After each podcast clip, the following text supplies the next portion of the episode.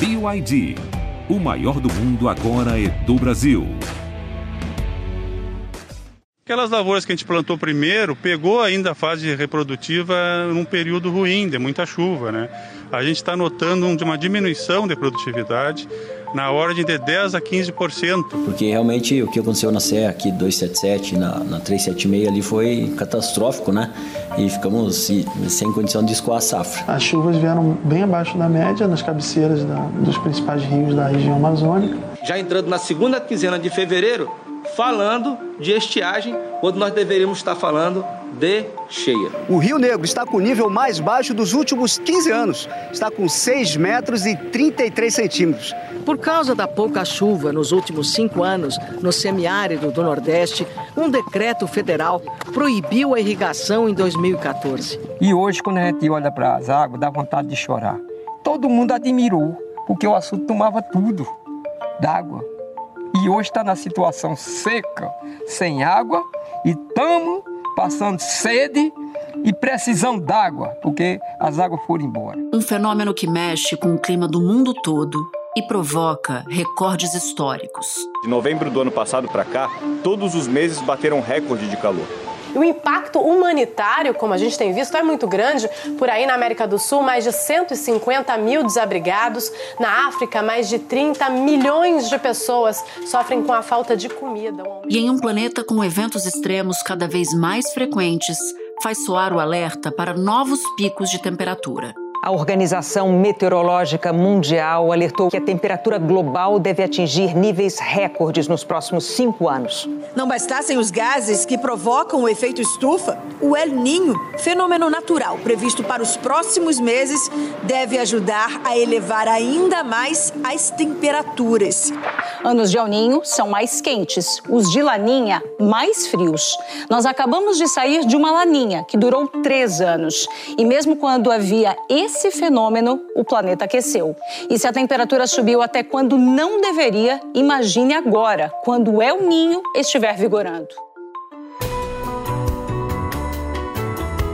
Da redação do G1, eu sou Natuzaneri e o assunto hoje é o fenômeno El Ninho. Um episódio para entender como ele pode levar o planeta a enfrentar eventos climáticos ainda mais extremos e o que é preciso fazer para evitar uma catástrofe. Eu converso com Paulo Artacho, professor da USP e integrante do IPCC, o painel intergovernamental sobre mudanças climáticas da ONU. Quarta-feira, 21 de junho.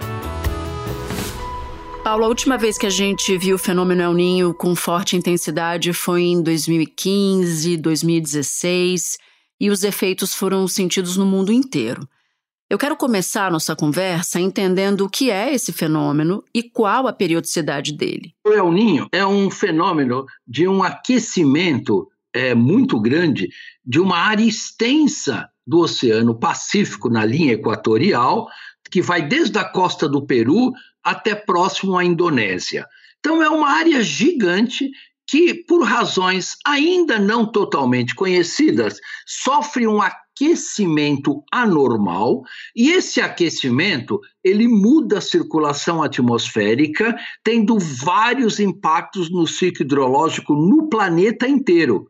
Como está muito próximo da América do Sul, nós somos mais sensíveis ao El Ninho, mas ele impacta o clima do mundo inteiro. E nesse ano a gente tem evidência de que tudo isso já está acontecendo? Sim, a Agência Nacional Oceânica dos Estados Unidos eh, já detectou eh, um aumento anormal das águas do Pacífico e eh, espera-se que esse ano, na verdade, a gente tenha o que a gente chama um super El Ninho. Por quê? Porque além do El Ninho normal, nós estamos aquecendo uh, os oceanos de uma maneira muito rápida e muito forte. O El Ninho deve começar em cerca de 45 dias. Até o fim deste ano, o fenômeno deve ser mais intenso. Como nós estamos entrando no inverno, que o inverno não seja tão rigoroso, frio vai existir, logicamente, mas entremeados com períodos de calor. Para a segunda metade do inverno, espera-se que seja incrementado o índice de, de, chuva. A Administração Oceânica e Atmosférica Nacional dos Estados Unidos indicou que há 56% de chance de o fenômeno ser de forte intensidade. Na prática, as temperaturas podem ficar até 3 graus acima da média prevista para o período. Então, além do fenômeno em si, temos somado a isso o aquecimento global das águas dos oceanos, e isso intensifica estes El Ninhos. E esse super El Ninho a que você se referia, a gente está falando de temperaturas até 2 graus e meio acima da média em algumas partes do mundo, é isso? Exatamente. E a, a principal impacto do El Ninho é, não é só na temperatura, mas é principalmente no regime de chuvas. O El Ninho altera o fluxo de vapor d'água na atmosfera como um todo, o que impacta nas chuvas. Então, isso pode trazer prejuízos, por exemplo, para a agricultura, prejuízos para a produção de alimentos, particularmente no Brasil Central. A região centro-oeste é pouco impactada, mas os meses de outono e inverno são secos, o que favorece as queimadas. E pode trazer mais chuva forte, mais enchentes no sul do Brasil. Segundo a avaliação da consultoria Stonex, no caso do Brasil, o El Ninho pode trazer chuvas benéficas para as principais regiões produtoras de soja e milho, especialmente no centro-oeste e sul do país. Por outro lado, se o fenômeno for muito intenso, há risco de chuvas excessivas no Rio Grande do Sul. E isso a gente está falando das consequências mais drásticas de um fenômeno ainda mais intenso, pelo que eu estou entendendo que você está dizendo. É, isto sempre ocorre num El Ninho normal, então, no El Ninho normal, sempre temos mais secas na Amazônia, mais secas no Nordeste, no Vale do Rio São Francisco, e mais chuvas na parte sul do Brasil e norte da Argentina. Este ano, com o Super El Ninho, com certeza esses fenômenos vão se tornar ainda mais fortes. Bom, você cita as temperaturas mais altas do oceano intensificando o El Ninho, mas o caminho inverso também pode ocorrer. Isso é uma curiosidade que eu tenho, ou seja, o El Ninho vai contribuir ainda mais para esse processo de elevação das temperaturas do planeta e para a ocorrência de eventos extremos? Ele com certeza impacta na frequência e na intensidade de eventos climáticos extremos. Agora, ele não necessariamente aumenta a temperatura do planeta, porque o efeito do El Niño é temporário, ele dura de um ano a um ano e meio. Então, está esperado que ocorra um El Ninho entre meio de 2023 até metade ou final de 2024. A partir daí, as temperaturas voltam ao normal. E neste período, como você já colocou, ocorre a intensificação de eventos climáticos extremos, como grandes secas, grandes inundações e vai por aí afora. E o secretário-geral da OMM alertou para a possibilidade disso desencadear eventos climáticos ainda mais extremos. Ao redor do mundo, os meteorologistas sabem que o El Ninho provoca ondas de calor até em lugares frios, secas severas, tempestades com grandes enchentes.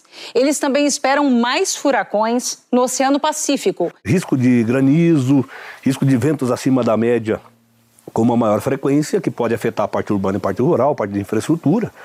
E chuvas a mais pode afetar, inclusive, a questão de infraestrutura, envolvendo eh, estradas, questão de transporte, a questão de armazenamento, enfim. Só para a gente rememorar, entre 2015 e 2016, o El Ninho provocou aqui no Brasil inundações na região sul e seca no norte e no nordeste. Então eu te peço, Paulo, para nos explicar como o fenômeno interfere nos ciclos de chuva e de seca e quais as consequências práticas dessas mudanças. O mecanismo pela qual o El Ninho impacta no Brasil é através do que a gente chama a mudança da circulação atmosférica. A atmosfera do nosso planeta ela é compartilhada por todos os, todos os continentes, todos os oceanos, e o que o El Ninho faz é alterar o padrão de circulação, ou seja, ele faz com que massas de ar com menos umidade cheguem no Nordeste e faz com que massas de ar com mais umidade, mais água, cheguem no sul do Brasil. E isto é o que causa as alterações no ciclo hidrológico como um todo. Então, o efeito básico do El Ninho é alterar a circulação atmosférica do nosso planeta. E o que, que a gente pode esperar, professor, para cada região do país sob o impacto do El Ninho? Eu sei que você já começou a nos explicar, mas as outras regiões, se a gente puder contemplar também. Sim, é. Nós podemos certamente esperar menor precipitação no Brasil central, na Amazônia e no Nordeste. O El Ninho, lá na Amazônia, está influenciando o volume dos rios. Aqui o El Ninho influencia muito, impede a formação de nuvens, reduzindo o volume de chuvas. Com menos chuva, o nível das águas dos rios acaba diminuindo e muitos moradores estão preocupados porque dependem dos rios para navegação e receberem os seus mantimentos. E podemos certamente esperar chuvas mais torrenciais no sul. Isso tem impacto, as nossas cidades têm que se preparar para esse fluxo maior de chuva no sul, no Rio Grande do Sul, Paraná e Santa Catarina, por exemplo. Então, ações preventivas são muito importantes de serem tomadas para minimizar os, os, danos socioeconômicos de um fenômeno como é o Ninho. Já que a gente sabe que ele vai ocorrer e já está começando a subir a temperatura, é melhor a gente atuar preventivamente, se pre preparando as nossas cidades, preparando as defesas civis de cada cidade para enfrentar de uma maneira melhor fenômenos climáticos extremos que vêm junto com El Ninho. Espera um pouquinho que eu já volto para falar com o Paulo. Cliente Nubank Ultravioleta tem gestão compartilhada das contas com a sua família. Conheça Nubank Ultravioleta, como deveria ser.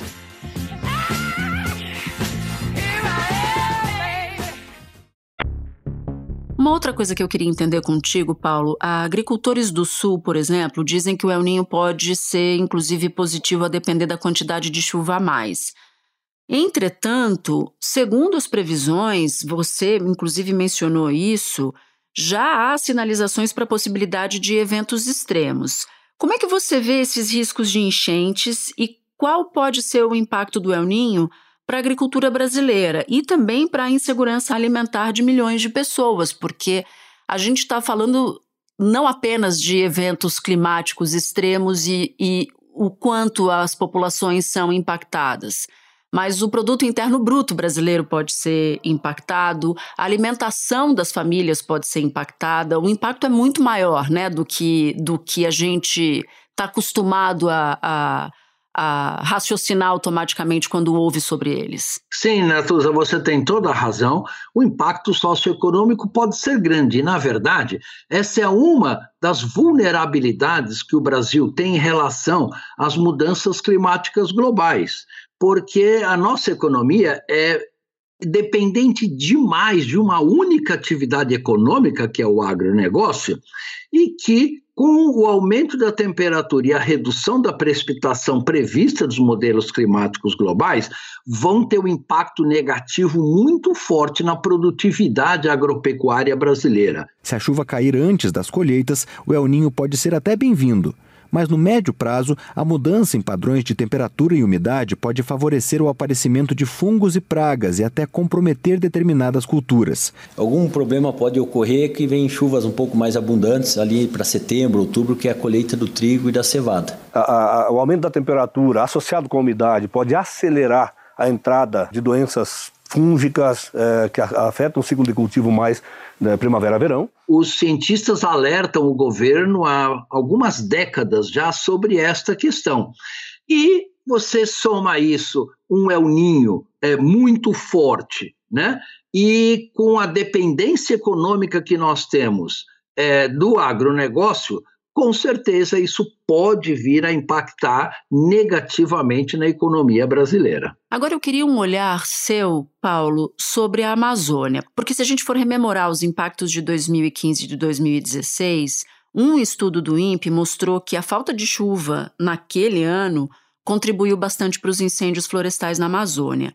E também naquele ano o Brasil estava sob os efeitos do El Ninho. Então, quais os riscos de uma nova temporada intensa de queimada se repetir agora? Não há a menor dúvida de que esse risco que você está colocando é muito grande. Como diminui a precipitação e a chuva é um dos fatores que começa a estação chuvosa e para as queimadas na Amazônia, quanto mais a estação seca se prolongar, maior vai ser a incidência de queimadas, maior é a atuação de grupos criminosos que desmatam a Amazônia, eh, fazem invasões de terras públicas e assim por diante, e com a consequente produção de queimadas.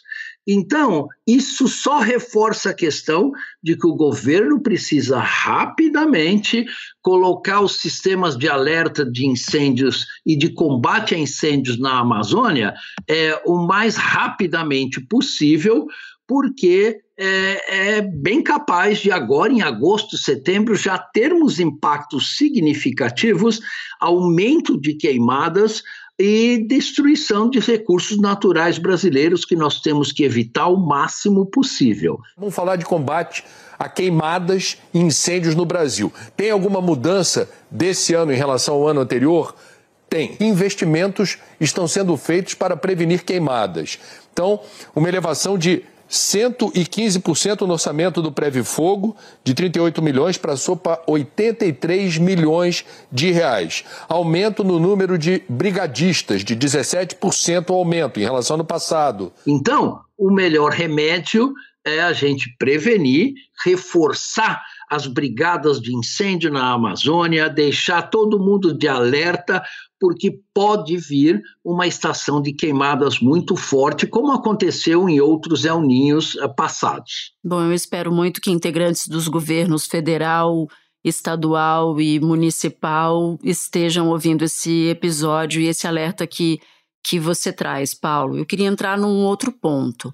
A ONU diz que as temperaturas globais devem bater recordes nos próximos cinco anos por causa do efeito estufa e também por causa do fenômeno El Ninho. Então eu te pergunto, quais são as ações urgentes, se a gente tiver que pegar as mais urgentes, precisam ser colocadas em prática para evitar uma catástrofe? E aí falando de ação emergencial mesmo, assim, quais são os primeiros botões que se tem que apertar? Olha, Natuza, a ciência alerta há mais de 50 anos, desde a Conferência de Estocolmo em 1972, de que nós estamos indo para um caminho de desenvolvimento que pode inviabilizar o clima do planeta já nas próximas décadas. Né?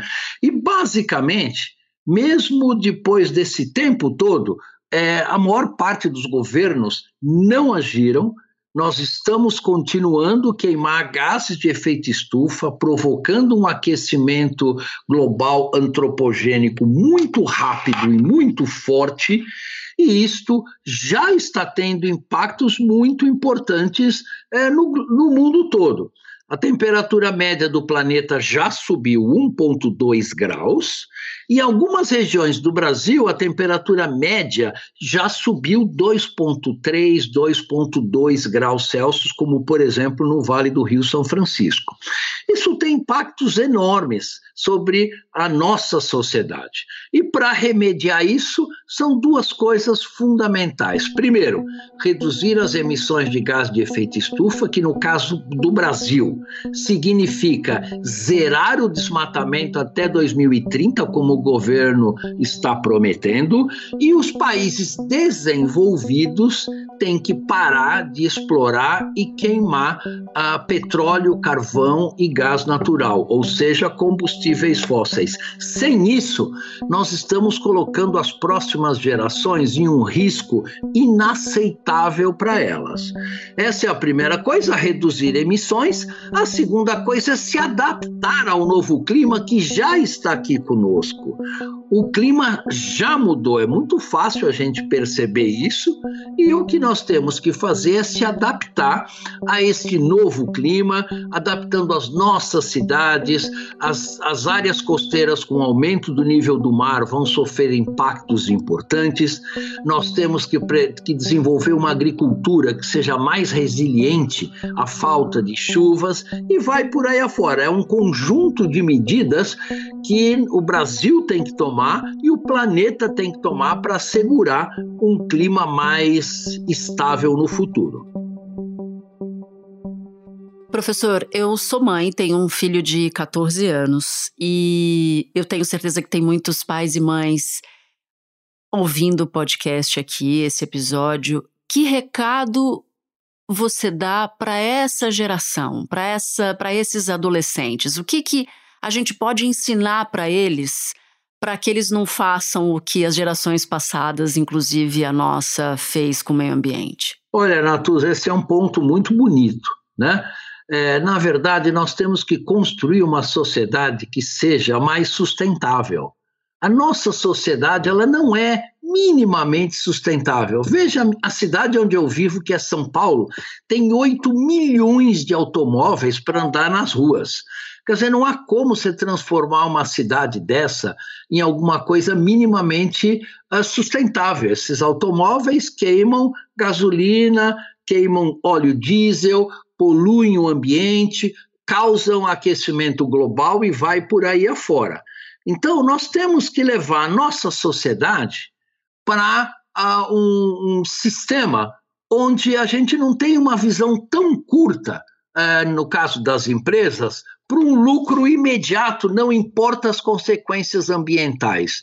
Nós temos que mudar essa visão, ter uma visão mais de longo prazo, olhando para a sustentabilidade do planeta e seguir os 17 Objetivos de Desenvolvimento Sustentáveis que a ONU ah, promulgou, do qual o Brasil é um dos signatários. O planeta está indo para um aquecimento médio global da ordem de 3 graus Celsius. Isso implica que em áreas continentais como o Brasil, o aumento médio da temperatura no Brasil pode ser da ordem de 4 graus a 4 graus e meio. A Nossa. ciência é muito clara em relação a isso e os impactos vão ser enormes. Então, nós temos que transformar a nosso sistema socioeconômico em um sistema sustentável, com menos desigualdades uh, sociais e com paz e prosperidade para todos, que é alguma coisa muito longe do que nós temos hoje. Professor Paulo Artacho, muito obrigada pela aula carinhosa que o senhor nos deu aqui hoje no episódio de O Assunto. Seja bem-vindo das próximas vezes também. Muito obrigado, é sempre um prazer conversar com vocês e seus ouvintes. Este foi o assunto podcast diário disponível no G1, no Globoplay, no YouTube ou na sua plataforma de áudio preferida. Vale a pena seguir o podcast na Amazon ou no Spotify, assinar no Apple Podcasts, se inscrever no Google Podcasts ou no Castbox e favoritar na Deezer. Assim você recebe uma notificação sempre que tiver um novo episódio.